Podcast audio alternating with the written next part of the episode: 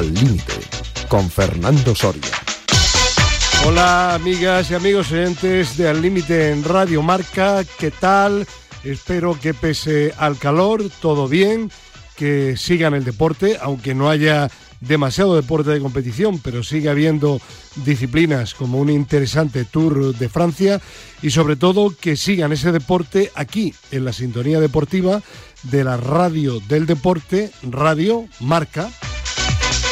Y estamos con Víctor Parmeiro en la parte técnica y con muchos temas hoy principalmente dedicados al fútbol porque tenemos una serie de tertulianos que saben mucho de este deporte. Pero tenemos una primera comunicación telefónica para hablar del Tour de Francia que ha comenzado este fin de semana con un gran enamorado del deporte de la bicicleta también, José Luis Llorente. Hola José Luis, ¿qué tal? Buenos días. ¿Qué tal, hombre? ¿Cómo que no hay deporte? ¿Cómo que no hay deporte? Si está en Wimbledon sí, que hay, y el Tour de Francia, o sea, una de las competiciones más emblemáticas del mundo del deporte. Cierto es. es la cuarta vaquita más vista en todo Cierto es. Lo que pasa es que como por, tanto. tenemos fama, ya sabes, de futboleros aquí en la tertulia, pues por eso. Bueno, pero bueno, no tiene que no tiene nada que ver el. Claro que no. Digamos lo que te arrastra a ti el, y lo que le arrastra a la audiencia. Tu empedernida visión, no, no, no, no. Claro. Bueno. eh, disculpa un instante, Joe, porque tenemos también en esta primera tanda de tertulianos a Pedro Calvo. Hola, Pedro, ¿qué tal? Buenos días. Buenos días. Hola, José. ¿Qué tal, Pedro? ¿Cómo andas? Hombre, Muy bien. Igualmente. Anda bien, sabes que se va a casar pronto, ¿no, Joe? Pues Pedro. No, tengo. Pedro, sí. Ya, eh, eh, José, ya sabes tú quién es Fernando Soria, no te tengo que. ya, ya. no te creas ni la mitad. Oye, pero, ya, pero ¿tienes pareja o no? Sí, ¿no? Sí. Vale, pues ya está. Vale. Bueno, venga, vamos a hablar de temas de temas estrictamente deportivos y ese Tour de Francia interesantísimo que ha comenzado ya este fin de semana. Pero no vamos a hablar de lo que ha sucedido ahora, sino de lo que representa este Tour de lo que puede pasar a lo largo de 21 etapas realmente apasionantes y sobre todo con algo, Joe, que llama la atención, que en esta ocasión hay únicamente nueve corredores españoles y da la impresión de que el deporte español, sobre todo a alto nivel, que no a nivel medio, pues está o sigue en una crisis de, de, ciclistas de nivel. El ciclismo, ¿no? ¿Te refieres al ciclismo? Ciclismo, sí. Tour de Francia. Sí. Eh, bueno, sí, sí, es un hecho, vamos, no es innegable. España en los albores de este siglo llevaba siempre más de 30 corredores, en alguna ocasión 40, eh, enrolados en diferentes equipos, pero bueno, ahora solamente solamente van nueve, me parece, y cinco o seis en el Movistar.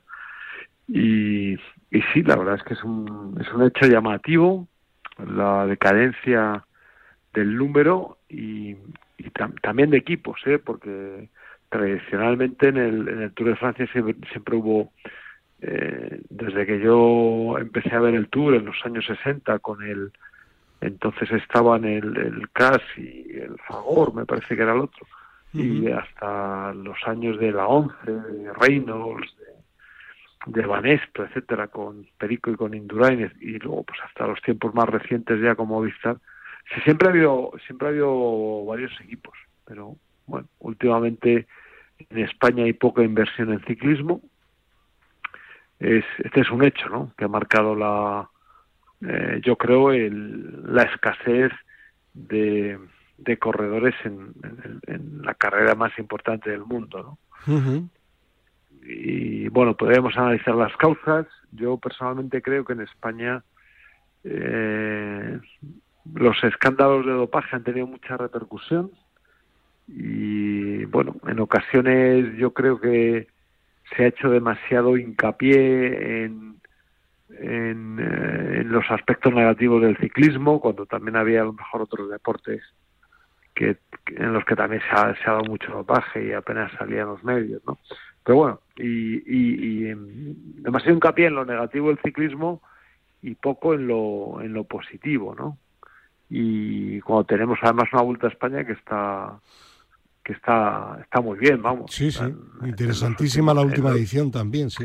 Sí, en los últimos tiempos, desde que cambió en septiembre, que al principio suscitó dudas, pues la, la vuelta cuenta con una gran participación y, eh, y con etapas entretenidas, además con la peculiaridad de que buscan muchas etapas en alto, etcétera. Y, pero bueno, el, el hecho es el que es, ¿no? Tenemos eh, tenemos eh, eh, perdón, eh, ciclistas de futuro, tenemos equipos eh, en la base, pero claro, falta el escalón Eh, intermedio para subir a, a la élite. ¿no? Eh, Joe, aparte del dopaje, Sí. ¿no puede influir también la ausencia, como tú eh, apuntabas de alguna forma, de, de- de esos ciclistas españoles de antaño, tipo contador, que, que eran una opción de, de podium en cada carrera en la que participaban y que ahora no lo hay?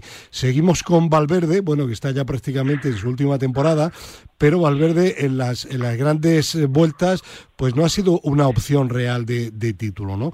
Y eso quizá no, no puede ser que se eche en falta también de cara al auge del ciclismo español en la actualidad. No, no, bueno, vamos a ver, es que no. Creo que has, que has mezclado eh, has mezclado argumentos que no tienen nada que ver, o sea, porque esto viene de antes, la falta de inversión y de la falta de inversión por la carencia de jugadores. También es verdad que hay ciclos, pero siempre lo ha sabido en la historia del ciclismo en España, como en todos los deportes, y la, la, la inversión no había caído nunca tanto como ahora.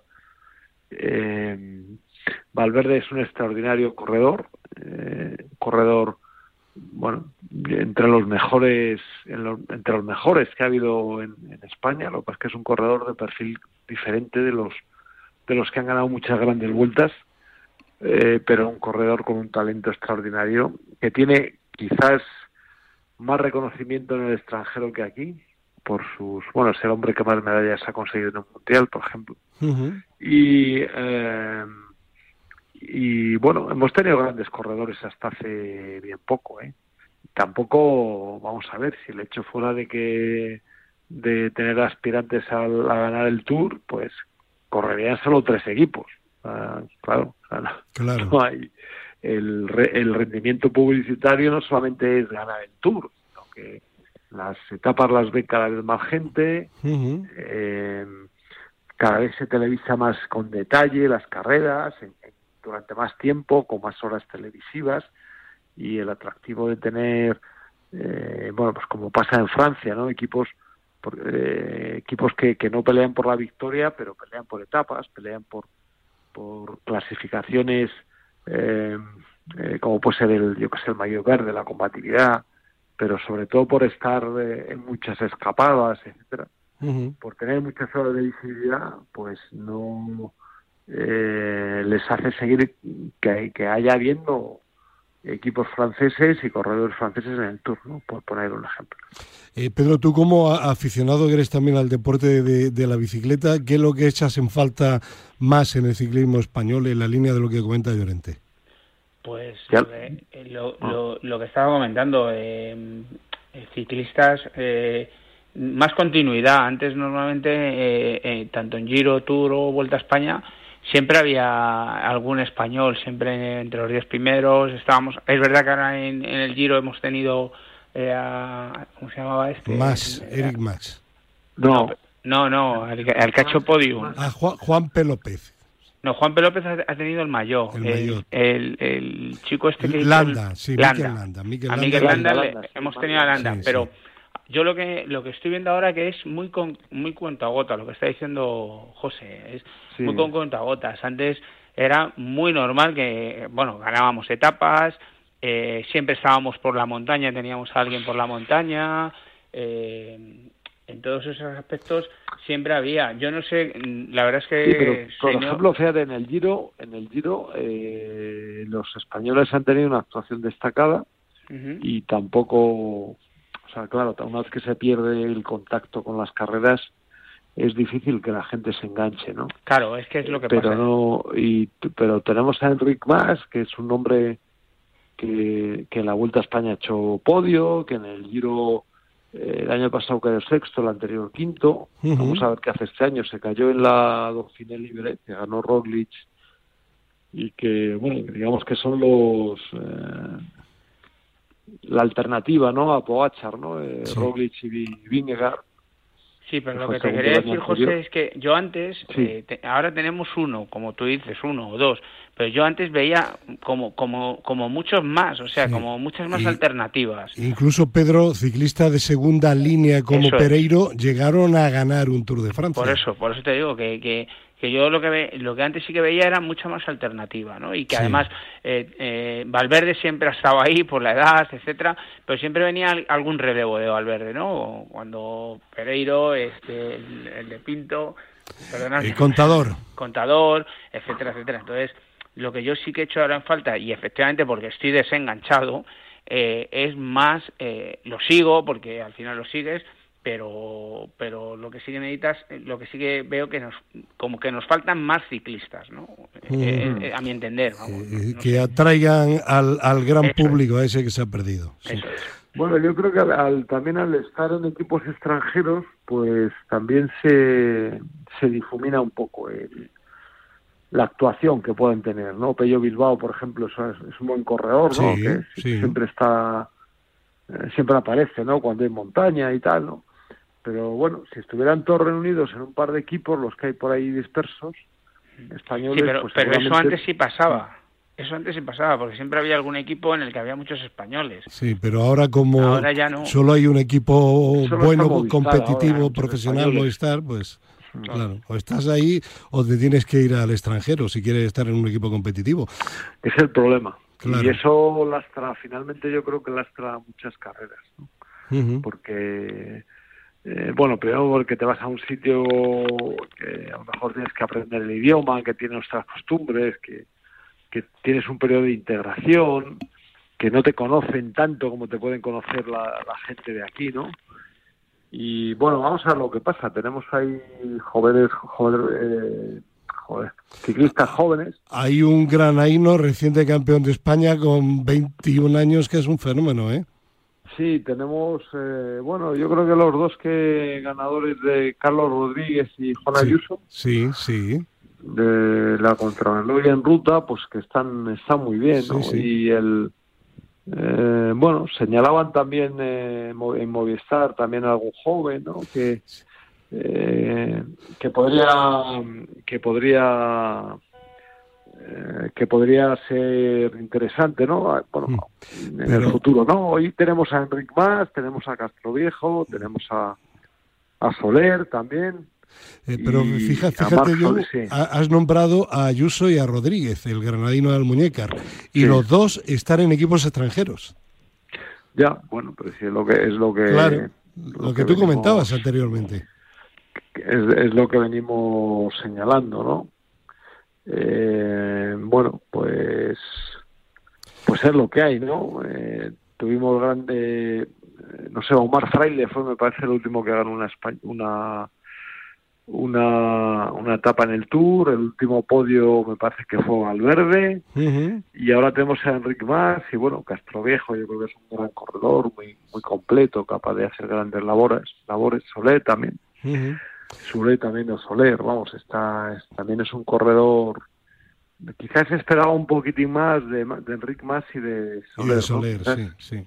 Quizás esperábamos un poco más, vamos a ver si, si ahora están en el punto de cocción eh, exacto, ¿no? Porque a veces los corredores y los deportistas pues tienen sus tiempos y hay unos que, eh, bueno, pues me acuerdo de Scarpín, ¿no? Que, que fue mm, eh, destacó sobre todo ya cuando era bastante mayor, ¿no? Y siempre se no, es que es que al final, y bueno, pues cuando, cuando era, bueno, cuando ya después de escuchar eso muchos años, pues hice un tour, un tour sobresaliente, ¿no? Ganando etapas y tal. Y bueno, pues quizás estemos en una... También es verdad que el tour, ha, el tour ha cambiado mucho, el ciclismo ha cambiado mucho, y los grandes equipos con mucha inversión dominan el dominan el pelotón, o sea, dominan tiene muchos jugadores, eh, muchos ciclistas, corredores, muchos ciclistas buenos y muchos corredores, sí, sí. Oye, un poco espeso estas horas. para, para terminar este tema, a nivel general, eh, para ti, eh, ¿Pogachar o Roglic? No, Pogachar, seguro, seguro Pogachar, sí es el. Y yo de hecho veo más, bueno, vamos a ver, ¿no? A Vingegaard le veo un poco más que que, a Roglic, por, bueno, le veo le veo un poquitín, el año pasado estuvo en montaña, los dos han hecho buena Dauphiné Libre, ¿no? Y, yo creo que la, la baza es que están en el mismo equipo y pueden pueden eh, pues pueden cooperar no para buscarle las cosquillas a Pogachar que bueno también su equipo de, de los Emiratos Árabes también eh, se, ha, se ha reforzado eh, hay otros por ahí eh, Blasov que es un hombre quizás podría ser el cuarto y ahora Thomas que ha ganado la vuelta a Suiza no pues por decir algo no el eh, el Ineos sigue teniendo un bloque fuerte con el colombiano Felipe Daniel Felipe Martínez. Sí. Adam Yates también tienen algún otro. También tiene un bloque fuerte, aunque no tienen no tienen un líder claro, ¿no? Bueno, yo creo que va a estar divertido porque tenemos un, un favorito claro, varios aspirantes, equipos potentes y yo creo que el Tour va a estar va a estar entretenido. Aparte que Pogachar es un es un campeón de, de los que le gusta. época. Sí, sí, Le gusta. Le gusta, o sea, no, es un corredor conservador. No, sale, sale a por todas.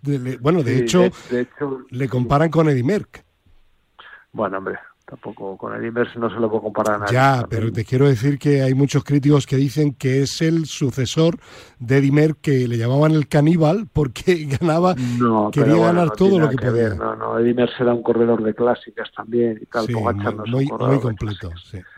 Y, y bueno, quedó segundo en el, el prólogo, fue un prólogo largo y tal, bastante igualado con con los favoritos y bueno, vamos a ver, yo creo que va a estar entretenido. Entretenido, pues que, sea entretenido y que lo sigan ustedes aquí en la sintonía de la radio del deporte en Radio Marca. Eh, José Luis, antes de cerrar la comunicación contigo, imagino que el profe te querrá, te querrá saludar. Profesor. Hola. Buenos, días. Aquí tiene usted a su gerente. Le estoy oyendo. Salúdelo, hombre. Profe, ¿qué tal? ¿Cómo estás, gerente? Pues bien, bien, bien pues ya sé, ya sé que sabes de todo y, eres incomparable. Bueno, hombre, tampoco. no sabe casi nada, pero bueno, me voy fijando. Digo que me voy fijando y voy, bueno, voy leyendo, voy viendo carreras de ciclismo. Es un erudito del deporte, profe. Ah, que estudia, que estudia. Un erudito. Sí. Eh, yo, vamos a hablar ahora del tema del fuera de juego. Eh, ¿Te quedas un par de minutos o no? No, no, no, ya, ya os he dicho ahí como que no... No, no es un tema muy interesante para ti. Vale. No, bueno, pues sí es interesante, pero cuando se ponga en funcionamiento. Ahí he leído ahí unas explicaciones tecnológicas que daban y tal. Y, muy bien. Y, y todo, o sea, ya sé que parte del atractivo del mundo del fútbol es el, el el discutir acerca de todo, ¿no? Bueno, del fútbol y de la vida también, ¿no? Claro, claro. conversar acerca de cualquier cosa, pero yo quiero verlo a ver cómo se pone en marcha y cómo eh, cómo es de certero y, bueno y cómo acuden a él. También el el bar parecía que iba a ser la solución a por lo menos a los foras de juego y no y, vaya lío que hay cada nos hemos encontrado con muchos problemas ¿no? en relación al bar y, también es importante que esto, en esto hemos insistido en la, bueno, desde tiempo inmemorial en la, las normas y la interpretación de las normas que, que en el fútbol siguen siendo, siguen estando un poco embarulladas y, y cambiando mucho de forma que, no sé, yo creo que despistan al, por lo menos al aficionado medio lo despistan. Totalmente. a Pedro no, porque Pedro es un estudioso como el profe, son gente que están ahí a la última, pero, bueno. Al aficionado medio nos tienen un poco despistadillos. Eh, oye, por cierto, está llamando un oyente al programa y dice, ¿qué pasa que no hablan ustedes esta semana de Garbiñe? Pues no hablamos de Garbiñe por una sencilla razón, ¿verdad, Joe? Porque la noticia era sería que Garbiñe ganara, no que perdiera. ¿Es así o no? Bueno, llevaba del, llevaba, lleva un récord en los últimos torneos lleva un, una, un récord muy negativo, ¿no? Claro, Entre claro. Muchas más derrotas que victorias. Claro, ¿no? que, que Se va a simplemente, tener que hacer un seguro simplemente sí, le estaba yo respondiendo al oyente, nada más, que no te Sí. quiero entretener. Oye, que... Nada, nada, respóndele tú y a mí no me Claro. metas en el embolado. No, no, no. El embolado de Muguruza es de Chema. Que no, que no, de Chema. ¿eh? Es, es eh, eh, territorio buceta.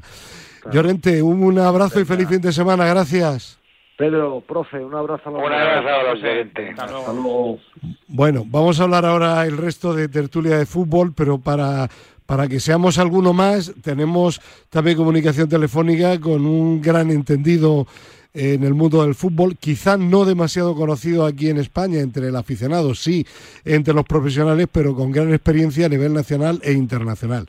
Se trata de Ignacio Arenas, secretario técnico y jefe de scouting del Tondela Club de Fútbol de la Segunda División de Portugal. Ignacio, ¿qué tal? Buenos días. Hola, buenos días. Muchas gracias por la presentación. Eh, creo que me has halagado en exceso. ¿eh? Sí, Pedro, ¿le ha halagado mucho o no? No, no, no, No. para nada. vale. Bueno, pues eh, profesor, eh, Llorente hablaba del VAR que nos tiene a todos desorientados. Ahora el fuera de juego será semiautomático a partir del Mundial de Qatar de este año en noviembre y mm, calculan los expertos de la, de la FIFA con el señor Colina, el jefe de los árbitros, el italiano, eh, a la cabeza que en 25, 25 segundos como máximo se va a saber y lo van a ver a través de las pantallas los espectadores si ha sido con toda certeza fuera de juego o no. ¿Y usted cómo lo ve? Yo, Sí, en lo del fuera de juego, hombre, lo del nuevo debe sistema. ser instantáneamente. Eso, bueno, eso dice. Y- pero sin duda, sin dudar el que lo, el que lo pita, el que lo, lo, lo sigue. Nada de eh, la pantalla, nada de- del, del otro, como se llame, ya, porque ya te vuelve Ya, loco. Ya. Pero no le parece, pregunto, ¿no le parece a usted a priori un buen invento que haya un sistema con 12 cámaras y tecnología 3D de tres dimensiones que de inmediato va a marcar la línea y va a dejar claro si eso no es fuera de juego? Y luego graba discusiones igual. Pues seguramente, sí. No, no, pero eso ya lo dije, ya lo dije cuando cuando se habló de de la pantalla, del cuarto árbitro, del quinto árbitro, de, de todos los árbitros que cobran. Ya, aquí ya, ya, aquí es que el caso es cobrar. Sí, aquí cobra todo el mundo, sí. Pero resulta que usted va a un regional o a do- donde, donde nace el fútbol, donde el fútbol empieza a funcionar. Y eso no se equivoca nadie. Es que es raro. No se equivoca nadie.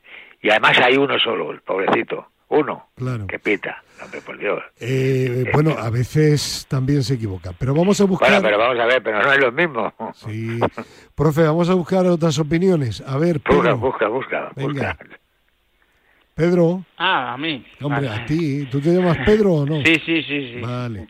Bueno, pues yo creo que es un buen avance. Hemos pasado, como decía el profe, de cinco árbitros. eh, la toma de decisión del linier muchas veces tardaba más de más de 25 segundos porque o le pillaba mal colocado o como muchos dicen lo tenían que ver con el rabillo del ojo.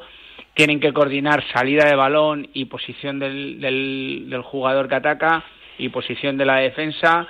Eso, eso no se hace eh, instantáneamente. Por mucho que queramos, un ser humano no lo hace instantáneamente. Y eso está científicamente demostrado. Instantáneamente eso no se puede hacer. Un ser humano. Una máquina, no lo sé, pero un ser humano no. Entonces, con esto que ganamos, pues ganam- vamos a ganar, entiendo, en, primero en el tiempo, que se van a determinar eh, las situaciones mucho más rápido. Segundo, al ser en 3D, tienes todas las panorámicas, con lo cual no vas a tener solamente la visión lateral, ¿vale? Desde un lado u otro, vas a tener la visión desde todos los ángulos, con lo cual te va a dar muchas mejores situaciones del posicionamiento de las extremidades, de cuándo ha salido el balón, etcétera. Ahora, que puede haber discrepancias, creo que, que sí las habrá, pero cada vez se está reduciendo a más y por mucho que nos quejemos del VAR, que nos podemos quejar, el VAR no se ha equivocado. Se han equivocado los árbitros La del VAR en la interpretación. Ojo, la máquina no se equivoca. Pero si las máquinas no se equivocan. Se equivocan los que interpretan a la Claro, máquina. Claro, sí, ¿Vale? sí. Que eso es lo que le doy la razón a José Luis. Que en el momento que los árbitros tengan un- un- una forma de actuar y de ver las cosas todos igual, pues cuando la, la máquina diga es mano o no es mano, porque Un criterio idéntico. el criterio marcarán todos lo mismo. Eh, Ignacio, ¿tú cómo lo ves? Pues a mí todas estas eh, evoluciones de, tecnológicas eh, sí que me gustan porque creo que hacen más fácil un criterio más objetivo, ¿no? Se intenta y ayudan a los árbitros que al final es un, perjudicado en los momentos de, digamos de duda o de resultados en los que se han podido influir por un error humano eh, porque no me gusta pensar a mí de que hay errores por detrás del humano, ¿vale? Entonces, estas evoluciones sí que me gustan. Es verdad que esta en concreto la cojo con pinzas, porque el mismo problema que hemos visto con el mismo problema que hemos visto con el bar, con el vídeo, que eh, se debatía mucho si la pelota estaba en el momento de salir, si había que retrasarlo medio segundo. Eh, eso puede pasar ahora mismo también con el 3D. Entonces, eh, y con el 3D al final no deja de ser una máquina que, según he leído, va a medir el, posicionamiento de las extremidades de los jugadores en todo momento. Es decir, cuando el balón sale del pie del pasador, eh, el delantero que está realizando el desmarque le está midiendo si el brazo, si el hombro está más adelantado que el pie del defensor. Uy, eh, a ver, hay que confiar en la tecnología, hemos visto la evolución en los últimos años, pero es verdad que lo cojo con un poco de, con pinzas y no sé si el Mundial es el mejor momento para probar este tipo de cosas. Yo, vamos a ver, si me permitís, mm, el tema de la tecnología quede claro que siempre es buena, sobre todo para cosas muy concretas. Eh, el ojo de algodón en el tenis te deja clarísimo si la pelota ha entrado o ha salido. ahí no hay ningún tipo de duda. ¿vale? Entonces, en el tema de la tecnología del fuera de juego, con todo esto, vale, me parece, como bien decís, que sí que es un avance interesante. Yo el problema que le sigo viendo al fuera de juego es que no, no veo claro el hecho de que por una uña que haya salido... Eso ahora, de... eso ahora ya se quita. Eso ahora se quita, porque hay, hay creo que instrucciones que si es en, en van a dar una, una distancia en la cual eh, que eso no ha salido en prensa, eso yo, yo tengo información de eso. O sea, ahora no va a ser por una uña. Por una uña no van a pitar ahora fuera de juego. O sea, eso que hemos estado viendo. Es que una, una, uña te puede quitar un título de campeón de Europa. Claro, claro, pero, pero, eh, sí, no, pero no lo dirás por el gol de Benzema. No, hombre. Eh, ah, vale, vale. Sí, pero, pero, pero podría suceder. Ah, mira, mira la jugada de España en la Nation League. Sí, pero la jugada de España el, gol contra Francia. Estamos equivocados. Eric hace por ir al balón y eso la norma lo pone muy claro. Si es que el problema es que al final no, pero me refiero. maquillamos las cosas. Pedro, perdona que te interrumpa. Me refiero no que sea la misma jugada la de Eric García, no. Pero me refiero que una tontería, una cosita pequeña puede ser la diferencia. No, no, eso está claro. claro, cuando a lo mejor el ese equipo ha sido, digo a lo mejor, ha sido muy superior al contrario. Claro. Entonces hay que buscar. En el, bar, en el bar este año hemos visto que por una uña se anula un gol. Eh, eso sí es así. Pero también, ¿por qué? Porque esa uña que ha aparecido eh, superpuesta en dos líneas rojas se tiraba desde una lateral. No se ha tirado nunca desde una frontal o desde, un, desde una cámara dron desde arriba de 360 grados. 360 grados te está diciendo que es todo. Te, te, pueden sacar la imagen, eh, la mejor imagen en la que se vea es la que te pueden sacar. Y ahí yo creo que es donde podemos ganar. Estoy con Nacho, que hay que coger con pinzas sobre todo el tema y salida de balón y posicionamiento. Ahí es donde van a tener el mayor problema. Porque ese, ese espacio entre el golpeo y dónde está posicionado el jugador a la hora de arrancar, ahí es donde van a tener la complicación. Pero en, las, en los posicionamientos, y eso sí que te digo, y, eso creo que lo han dejado claro, que por una uña ahora no van a anular un gol. Yo he leído, yo he leído también, Pedro, Ignacio y profe, que el tema de si se, eh, eh, se interfiere de por medio un jugador de, del equipo que está defendiendo y le toca la pelota, que va a ser criterio del árbitro. Sí, pero es que eso, una norma. Eh, eso es un problema, porque eso ha sido un problema con las manos y va a ser un problema con el fuera de juego. Todo lo que dejes eh, a decisión del árbitro eh, va a ser cuestionado siempre. Claro, claro. ¿Por qué? Porque hay dos personas, dos equipos enfrentándose, hay dos aficionados que piensan contrario por tanto, si tú dejas que un juez, que en este caso es el árbitro, decida, eh, uno de los dos va a ser perjudicado y va, a criticar esa decisión. Yo, por eh, eso siempre, siempre he opinado y sigo opinando, profe, que el, VAR debería de limitarse exclusivamente a jugadas que no tienen ningún tipo de interpretación. Es decir, lo de la línea del fuera de juego, si la pelota entra o no entra, si la jugada de un posible penalti es fuera o dentro, eh, si ha habido mano o no ha habido mano, y luego posteriormente que decida el árbitro, y todo lo que sea de interpretación que no intervenga el VAR, porque al final, como decís, es que depende del criterio. Ya, pero es que volvemos, volvemos a la misma, Fernando. Si metes en la tecnología para que sea, eh, tenga el fútbol tenga la mayor justicia, a mí no me vale, como ha pasado este año en Sevilla, que hay una mano precedida al segundo gol del Sevilla, que es el que le da la victoria al Sevilla en el partido, y no se pita.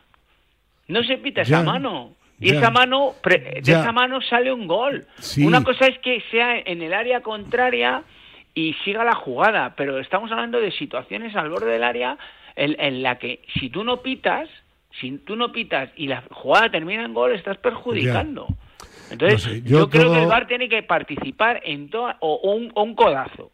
Si tú no, si tú tío salta y te da un codazo y es tarjeta roja, eso también. tiene que intervenir Pero el hay que, lo que bajo mi punto de vista, modestísimo punto de vista, hay que intentar evitar y limitar todas aquellas jugadas que sean de interpretación de un tercero, porque al final estamos hablando de cómo lo interpreta el del VAR y cómo lo interpreta el árbitro que está en el campo. Y ahí es donde surge la polémica. claro, pero la polémica surge porque los árbitros, y ahí es lo que hay No hay unificación de criterios. No hay unificación de criterios y unos pitan unas manos y otros no pitan unas manos. Entonces, al final, la jugada que te estoy comentando de Sevilla, el árbitro entiende que la mano no es mano, deja seguir y termina en gol. Eh, en otro partido, Sergio Ramos en el campo del Alavés hace una mano clarísima y no se pita. Y a la semana siguiente esa misma mano se pita en otro campo. Está claro. es que eh, es lo que estamos hablando. está claro. Bueno, profesor, ¿quiere usted añadir algo de este tema o avanzamos? Pues vamos a ver, seguir avanzando porque esto me vuelve loco. vamos a volver siempre a lo mismo. Siempre que tiene que haber un hombre que es el que manda. Mala suerte si no es máquina si no es máquina porque es un hombre, una persona que tiene unos sentimientos. profe, la última palabra la tiene el árbitro de campo. Pues por eso, ese es el que manda. Muy bien. Dejarlo de historias, que haya una, un, algo técnico que sí se pueda fijar para que haya justicia, me parece muy bien. Pero luego los criterios son, tiene que ser uno solo porque si no, bueno, la, profe, la última palabra la tiene siempre el árbitro de campo. Pues Otra cosa es que ejerza esa autoridad o no, que hay algunos que no la ejercen para evitarse problemas. Ejerce, será un árbitro como el que el que cambiaron de jefe de los árbitros o como se llame del bar, aquel que entró después, de que uno salió. Velasco Carballo, sí, Velasco Carballo. Y, sale uno y sale y viene el, otro que dice, nada, el fútbol es una cosa de, de, ¿cómo era? De, de, de de no sé qué. esto está cambiando. Y cambió a todo el mundo. Claro. Está siendo esta temporal. Bueno, vamos a dejar este tema y avanzamos, ¿vale? Avanzamos. Ya, que estamos en pleno mundial de eh, hablando del fuera de juego semiautomático, esa maquinaria que se va a incorporar, vamos a hablar del, del mundial. Ya hemos comentado algo sobre los últimos cuatro partidos de la selección española en la Nation League y vamos a seguir hablando de profundizando un poco más en el equipo. Yo ahora no voy a dar no voy a dar turno. Eh, vais interviniendo como queráis y de un mismo tema podéis intervenir los tres. Yo creo que así puede ser un poquito más ágil el, diálogo. Bueno, y en esta ocasión que empiece el profe por eso de la, la experiencia. A ver, profesor, eh, ya está la selección española de vacaciones, volverá en, en septiembre. En fin, mm, un análisis más pausado. Eh, ¿Cómo ve usted el, equipo?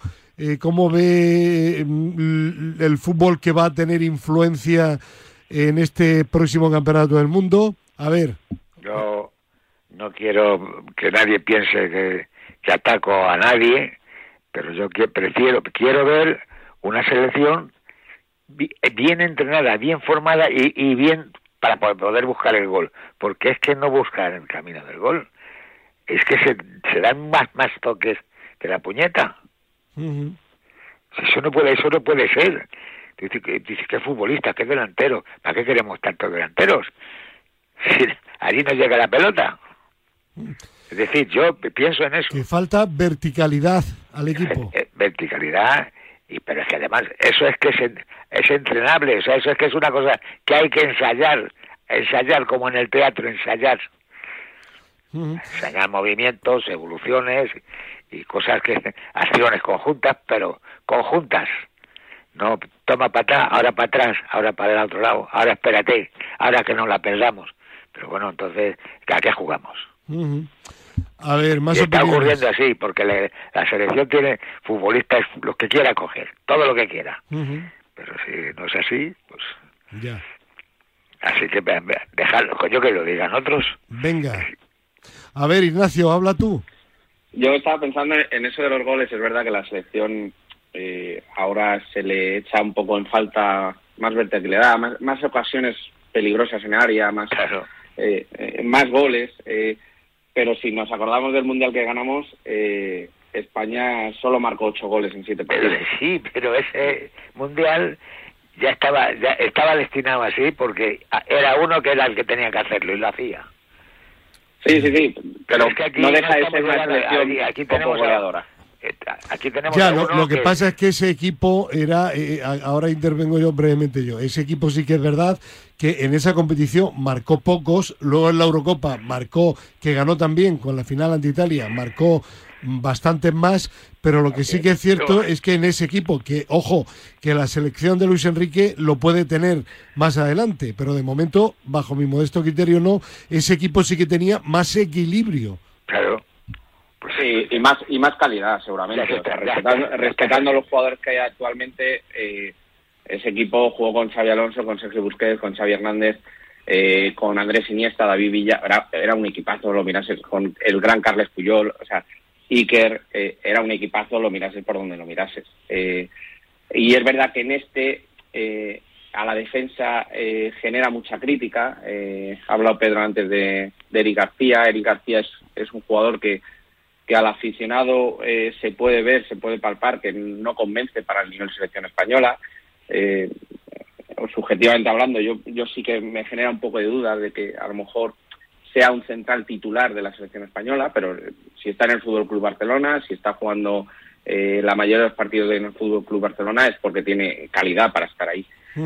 Pero bueno, es una selección que eh, tiene un, un, técnico ganador, un técnico que ha ganado títulos, eh, y yo confío en que sí que pueda hacer un buen papel. es verdad que luego siempre están eh, selecciones favoritas. Eh, este año parece que. Ah, ahora hablamos, ahora hablamos, si te parece, Ignacio, de la generalidad. Vamos a mm, terminar primero hablando de, España. Eh, Pedro, te toca.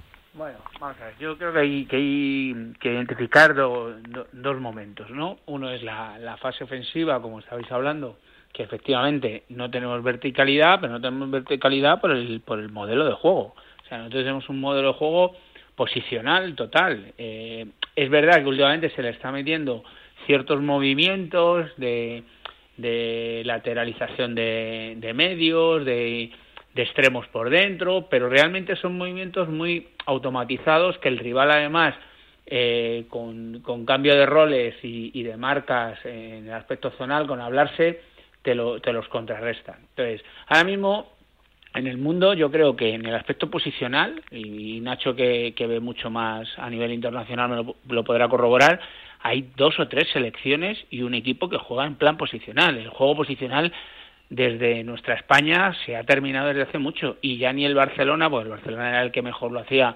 eh, lo sigue haciendo, pero, pero ya no es lo mismo. Entonces, al final, ¿qué es lo que pasa? Que el juego posicional de nuestra selección con la defensa, el, con el juego posicional que hacíamos cuando teníamos la defensa que hablabais antes, no nos lo contrarrestaban, porque esa defensa tenía muchos aspectos en el equilibrio defensivo, a la hora de controlar las transiciones, etcétera. La defensa que tenemos ahora no controla transiciones, porque además es que juegan los centrales en campo contrario. Estamos jugando en campo contrario con centrales, con lo cual aglomeramos muchas situaciones y anulamos situaciones de pase porque está genial el que tú juegues con centrales en campo contrario porque genera superioridades. Pero para generar esas superioridades tiene que haber movimiento de las otras dos líneas que hay por delante. Y el problema es que ahí estamos en estático, que es por eso es el juego posicional. Nuestros delanteros, decidme qué delantero tenemos goleador. Ninguno. Son jugadores de ir al espacio, jugadores que tienen gol, por supuesto, pero son jugadores de velocidad, de ir al espacio, de finalizar jugada. No son jugadores de centro de remate. ¿Qué, a mí qué me parece? Pues que debemos de intentar buscar planes B, como hizo Del Bosque en, 2010, que tenía Fernando Llorente y en el partido de Portugal, España no entraba porque Portugal nos, nos contrarrestó bien, hizo un cambio, metió a Fernando Llorente, empezamos a entrar por banda, a sacar centro de remate y eso fue lo que a Portugal le, movió y volvimos a lo otro y, metimos el gol por dentro, ¿no? Pues esas cosas son las que tenemos que tener y en el aspecto defensivo estoy totalmente de acuerdo. Selección que nos coja con jugadores potentes físicamente, lo vimos con Francia en, la, final, lo hemos visto con Polonia en, la Eurocopa, eh, con Croacia, cualquier selección que tenga jugadores fuertes, físicamente mm. nos desarbola, hasta la propia Suecia en la fase de, nos desarbola porque no tenemos esos jugadores contundentes. Y yo creo que en España Eric es un muy buen jugador, pero no es un, eh, tenemos en España un jugador como Bartra que ha mejorado muchísimo defensivamente y que te da la salida de balón de Eric. Pero al final el míster bueno pues, Luis Enrique tiene sí, tiene su propia tenemos que mejorar el aspecto defensivo el equilibrio defensivo cuando tú juegas tan tan arriba y con tanto espacio por detrás debemos eso lo debemos de mejorar y como ha dicho el profe y Nacho mucho más verticales eh, no mover tanto el balón tanto en horizontal y, enseguida buscar a romper líneas y, buscar movimientos de los de arriba, no estar tan estático. Eh, profe, ¿algo más sobre este tema de España? Solamente es volver a, a, hincapié, o sea, hacer hincapié en que hay que, entrenarlo, es que hay que entrenarlo, es que si lo que estamos criticando ahora mismo, pues hombre, vamos a entrenar lo otro, ¿no? Ya. Lo bueno, que lo, que pasa es que normalmente hay poco tiempo de entrenamiento a nivel de selecciones. Ya, pero son jugadores profesionales. Pero, hermano, son gente que sabe.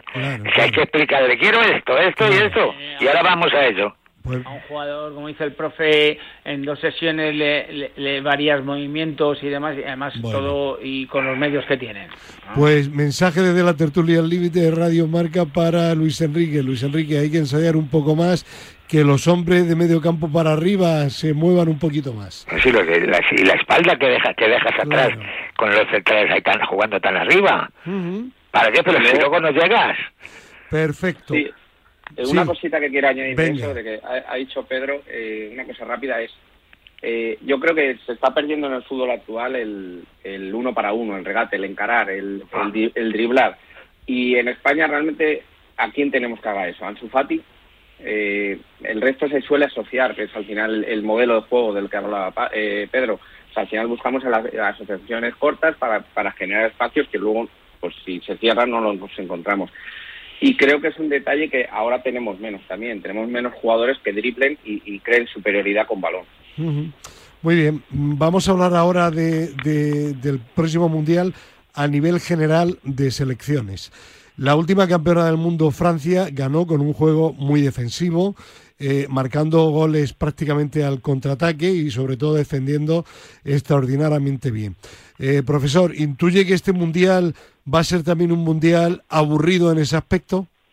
Es que, es que cada vez, cada vez hay todos, todos saben, o sea, todos los equipos son buenos, todos, o sea, porque claro, fue el fútbol va, va, evolucionando en cuanto a juego, en cuanto a preparación, en cuanto, pero luego esa cosa que acabáis de decir, es que no hay nadie que libra, nadie se deja a nadie atrás, o sea, que nadie pasa, o sea, se lleva la pelota y, y queda alguien libre, porque porque hay mucha mucho mucho marcaje, mucha presión y todo eso. Mucho tacticismo. Hay que estar preparado para eso. Recuerdo yo un jugador este año, esta temporada, no, sinceramente no me acuerdo quién era ni de qué equipo. Decía algo así, dice, es que los entrenadores nos trabajan tanto tácticamente que nos da miedo hacer algo que no nos haya dicho, no esté previsto en el guion que nos ha dado el entrenador. Que tienen razón en eso. Ya. Bueno, a ver, eh, ¿qué mundial esperáis? ¿Un mundial también aburrido de Ignacio y Pedro? Pedro e Ignacio. Yo, espero que no, espero que no. Hay selecciones como Brasil, como Argentina, eh, eh, Bélgica, sobre todo los últimos años, eh, que sí que ofrecen un fútbol más ofensivo, que sí que hacen los partidos Croacia mismamente. Eh, y creo que puede ser un, mundial bastante entretenido. También por el momento de la temporada en el que eh, se juega. Que se juega a mitad de temporada, el jugador va a llegar con otro rodaje, eh, va a llegar en otro punto de forma. Eh, no sé, a mí me, creo que, o sea, tengo confianza en que sea un mundial más, más atractivo que realmente el último en cuanto a, a fútbol para el, aficionado. Sí, yo también. De hecho, recuerdas que lo habíamos hablado hace un par de semanas cuando hablábamos de, de, que ahora las selecciones estaban mal y tal, y dijimos que que ahora no se puede valorar porque, porque vienen de terminar temporada, en septiembre van a empezar temporada, pero que a partir de octubre, ya con el rodaje de los jugadores, yo creo que van a llegar mucho más frescos y va a ser un mundial totalmente diferente. Pero sí estoy de acuerdo en que va a haber eh, input que cada selección va a tener. Yo creo que se va a manejar mucho el sistema de, tres centrales y, y, dos carriles, porque ha dado muy buen resultado a muchas selecciones. Eh, Francia, yo creo que si consigue ese medio campo que consiguió en Rusia, va a ser una selección otra vez muy competitiva. Eh, es difícil porque aquel medio campo fue el que le dio el mundial. No fue tanto el aspecto defensivo a nivel defensivo de Francia, sino fue ese medio campo que tenían que, recuperaba todo. Y, y, luego, pues como decía Nacho, hay selecciones muy versátiles como Brasil, Argentina, con individualidades, que esas individualidades que hablábamos que nosotros no tenemos, pues ellos sí las tienen. Y Bélgica, que es una, una selección súper flexible, que, que te juega muy abierta, que te juega muy, muy rápida, muy vertical. O sea, tiene un delantero centro muy fuerte. Yo, yo creo que sí que va a estar interesante. Eh, a mí, profe y, compañeros, eh, me ha llamado la atención últimamente eh, Argentina, que lleva una racha de veintitantos partidos invicta y que de seguir así podría incluso batir la, racha de una Italia que, no va a estar en este campeonato del mundo. Eh, realmente es la gran oportunidad, profe, bajo su criterio de Messi para por fin ganar con Argentina un campeonato del mundo, que es lo que siempre se le ha echado en cara para ser el mejor de toda la historia? debieran, debieran, pero, pero vamos a ver la edad de la gente, vamos a ver la predisposición predisposición que tienen en esos momentos, pero vamos a ver que, las demás selecciones acabáis de hablar de defensivamente, claro que hay defensivamente, claro que hay 5-3-2, ¿cómo no va a haber lo, de los tres centrales. Pues eso lo, lo, estábamos jugando. Yo me acuerdo que en los años 90 está en, la Lotina fue el que puso de moda, no digo que lo inventara, sino que puso de moda el jugar con tres centrales y dos carrileros. Lotina, ah, como dice el profe, aquí en, regional ya había entrenadores que jugaban así. ¿eh? eh pero lo, lo digo porque se le, se le, dio mucha publicidad a Lotina ah. por este tema. Nada Vale, pero que como dice el profe aquí en los años 90 ya había entrenadores que jugaban con esos Bueno, venga, vamos, vamos a seguir hablando de Argentina, profe. Sí, Argentina, que, queremos que gane Messi. Ya. Pues ojalá que gane. No, yo no digo que queramos. Digo... No, no, no, pero, ojalá, pero yo, yo, yo, quiero el, el, el Fideo que también gane y que, y que ahora creo que está buscando equipo. ¿Tiene, ¿Tiene por fin Pedro Ignacio Messi la Argentina que él necesitaba? Yo creo que no, ¿eh? No. Yo creo que no. Yo creo que al final eh, va a ser más de lo mismo. ¿Que es una, una candidata a ganar un mundial? Claro que es una candidata a ganar un mundial, pero siempre lo ha sido. Cuando ha ido un mundial, ¿a quién poníamos? Siempre Brasil, Argentina, Alemania, siempre eran ellos por delante, hasta de España y de, otro, y de Holanda y de otros países. Pero luego llegan ahí y yo no sé qué les pasa, que, que, por algún motivo yo no sé si es que el, juego ten en cuenta la que mano de Dios que les ha abandonado. Sí claro bueno pero además de, de ese yo creo que, que, tienen otros problemas porque hasta en, el propio Sudamérica sufren. Este año han sufrido menos porque el nivel de Sudamérica ha bajado muchísimo pero pero yo creo que luego sufren y, y no sé es posible, claro que es posible porque tiene jugadores ya, pero que así a priori no lo A mí no me da la sensación. Yo a Brasil les veo a Brasil le veo muy muy por encima. A pesar de que haya perdido en la fase clasificatoria con Argentina. Eh, Ignacio. Yo eh, a ver, lógicamente me encantaría el segundo mundial de España, pero es verdad que, creo que Messi se merece su mundial. O sea, para mí ha sido un jugador que, ha sido diferente, eh, eso es indiscutible que es, eh, es, totalmente diferente, así es. Y, creo, creo que van a llegar, eh, después de la Copa América que han ganado, eh, van a llegar con un punto de motivación que, de hecho en el ambiente argentino, que lo, se puede ver en Twitter y demás, lo llaman la escaloneta, ¿no? Por escalón y el entrenador. Y, y, se les ve muy unidos y yo creo que para mí Argentina es gran favorita, en parte por corazón y en parte creo que también por, por razón, porque creo que van a llegar hipermotivados. Eh, tocará semifinales España y perderán a penaltis. Ya. Bueno, pues eh, bueno, hay, menos, hay, que tener en cuenta que la mayoría de los jugadores... Fallará Messi el último penalti, eh, eh, Pedro, que la mayoría de los jugadores argentinos juegan en Europa.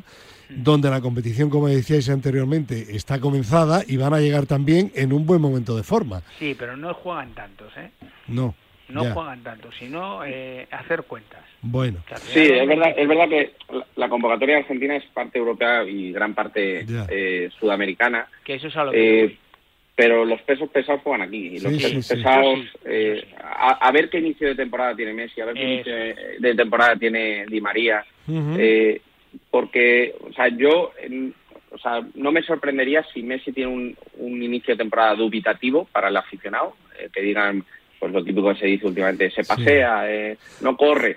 Bueno, que no corra. A, a, ver, a ver el mundial. A mí lo que lo que me sigue me sigue sorprendiendo un poco es la defensa de, Argentina porque es indiscutible Otamendi y Otamendi ya no es titular en ningún equipo europeo.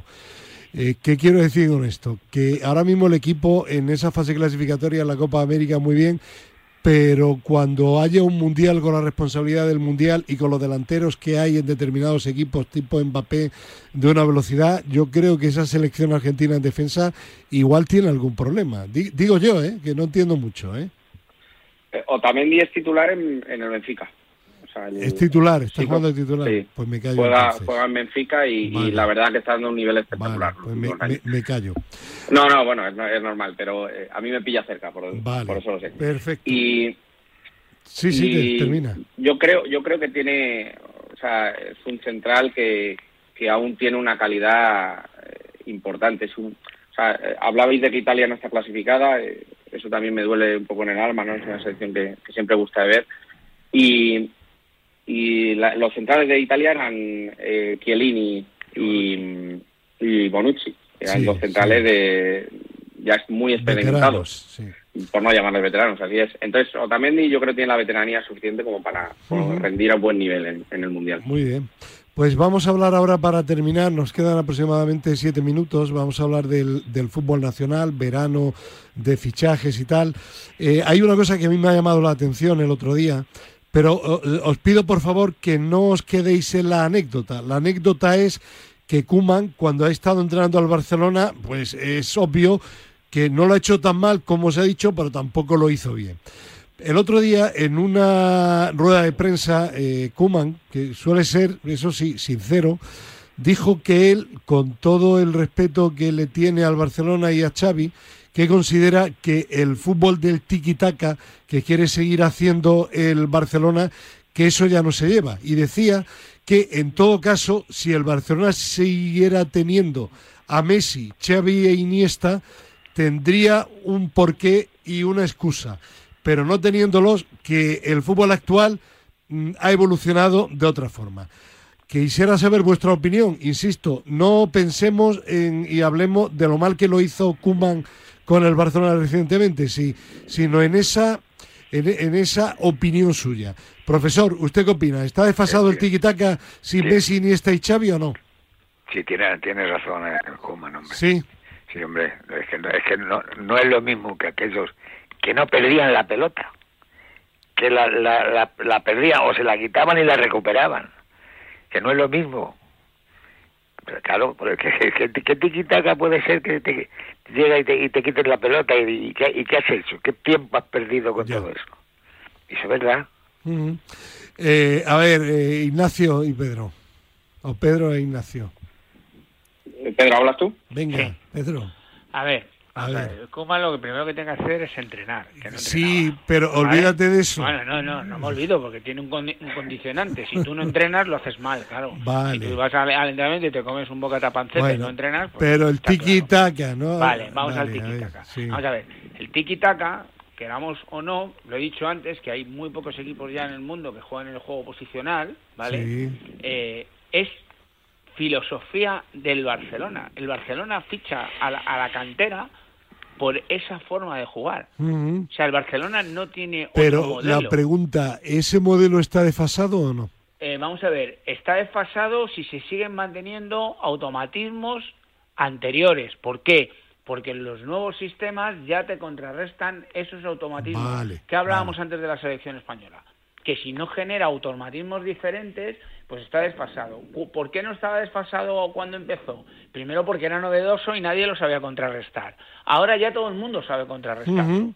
¿Qué es lo que pasa? Pues que si siguieras teniendo a Iniesta y a Xavi, que Iniesta se te rompía cualquier presión o cualquier eh, sistema, pues entonces ya seguiría valiendo. ¿Cuál es el problema? Pues que De Jong no, no lo rompe. Eh, Gaby, el chaval, tiene muchas cosas buenas, pero le cuesta también mucho. Y el único que tiene ahí es Busquets, que de vez en cuando filtra esos pases, pero, pero tampoco. Entonces, como no consigue jugadores Para ese sistema no le vale. Pues cada vez le va a ir yendo a peor porque los rivales contrarrestan ese Perfecto. sistema. Pero es ideología del Barcelona. Vale. Entonces, ah, cámbiaselo Sí. tú al In- Barcelona, Ignacio. Estoy, estoy con Pedro en que al final te tienes que adaptar a- al tipo de jugador que tienes y lógicamente sustituir a Iniesta a Xavi es muy difícil.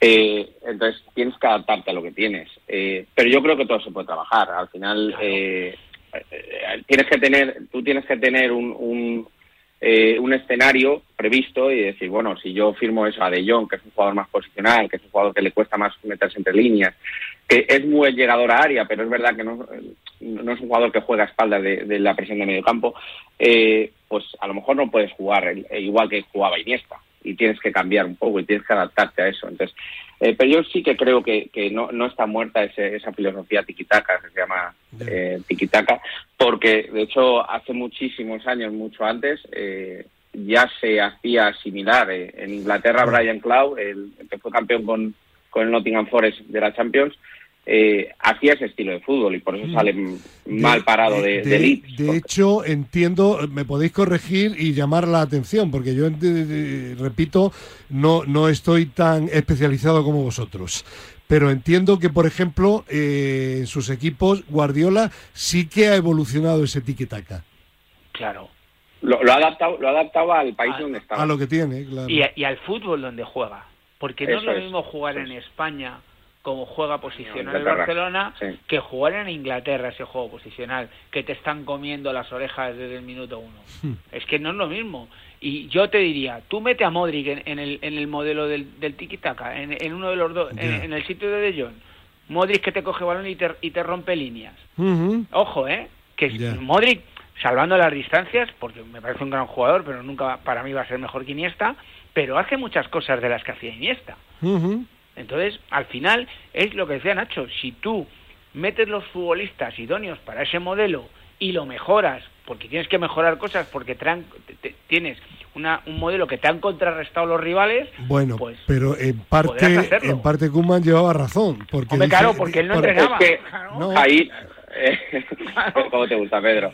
Pero el, yo ahí, eh, lo de Kuman tenía razón, eh, es que Kuman no firma jugadores para jugar al, al llamado tiki-taka, No. un juego posicional. Eh, No. Firma a, a Luke de Jong, que es un jugador, es un nueve referencia, nue- nueve de área, rematado de área, eh, con muy buen juego de espaldas. Pero no te firma un, un David Villa, no te firma eh, el tipo de jugador que tenía el Barça antes cuando Claro. Se, decía que hacía el fútbol pero espectáculo. Nacho tampoco pone a los jugadores idóneos en las posiciones para jugar ese Es que juego, ¿eh? no le gusta, pero es que él, yo creo... Pero o entonces, sea, si yo, ya no le gusta, pues ya Bueno. está renunciando a ello. Entonces, no, no Claro, por eso. critiques. O sea, Ah. no, no critiques que el Barcelona no puede jugar así. No, di, como a mí no me gusta, pues el Barcelona Vale, hemos jugado vale. de pena. Que No, queda, no queda un minuto. ¿Alguna cosa que quiera usted decir de lo que sea, profe, o no? No, no. De nada. Yo lo único que estoy de acuerdo es que hay que entrenar. Lo que Eso tenga es. que hacer uno, entrenar. Lo que tenga inventado, entrenar. Eso es. Pero que lo veamos, es que lo veamos, qué Así es. intenciones trae. Pero es que, no, es que no se ven intenciones. Que se lo digan a Nacho con su entrenador en Tondela. Sí. No puedo hablar, no ¿Quién- puedo hablar. No puede hablar, no, no. ¿Quién perdón, es? Perdón, Nacho, perdón. ¿Quién perdón. No, acá, eh, no, este año descendimos de, de Sí. categoría. eh, ahora llega un, un exjugador que es entrenador, entrenador en tercera división, que de momento buenas sensaciones. eh, pero bueno, Pedro se refiere al cambio de entrenador que hubo en mitad de temporada. Eh, estaba allí Paco Ayestarán con un trabajo magnífico y, llegó un entrenador portugués que era diferente filosofía y bueno, que no, que no queda tiempo, que gracias a Víctor Palmeiro en la parte técnica y a los tres hasta la semana que viene. Un abrazo, gracias. adiós. Un abrazo.